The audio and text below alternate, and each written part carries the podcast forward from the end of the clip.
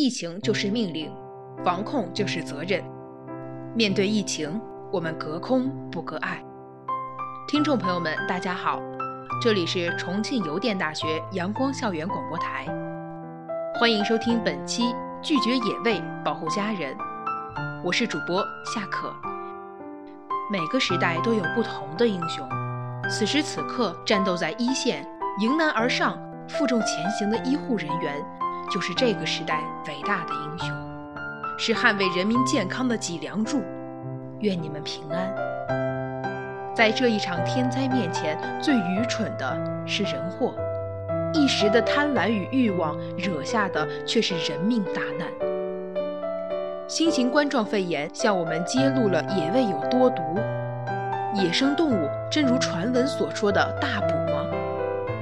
事实上，很多被认为很补的野味，却隐藏着很多很多的病毒。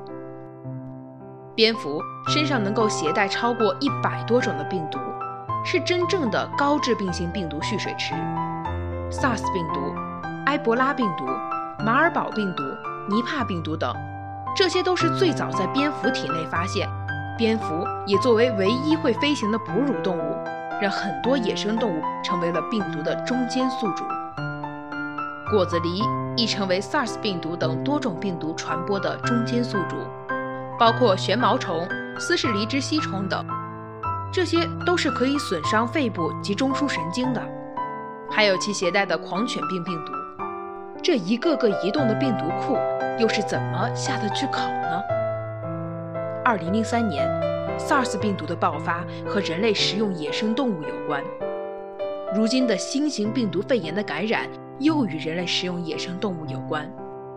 从果子狸到蝙蝠，这体现的是人类贪婪欲求的不断增加。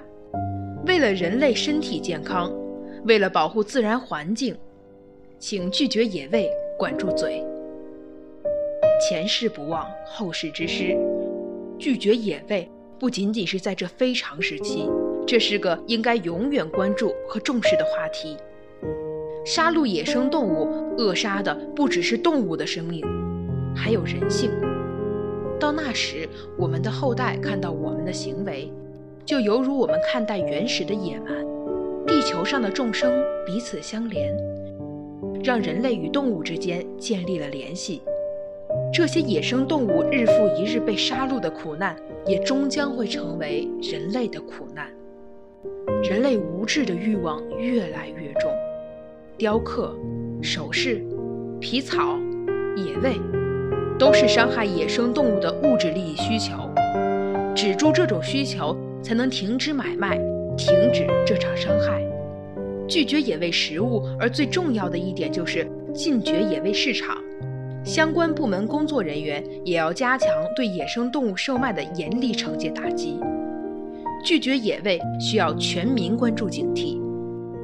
小事从自身做起，保护野生动物，敬畏自然，也是敬畏生命。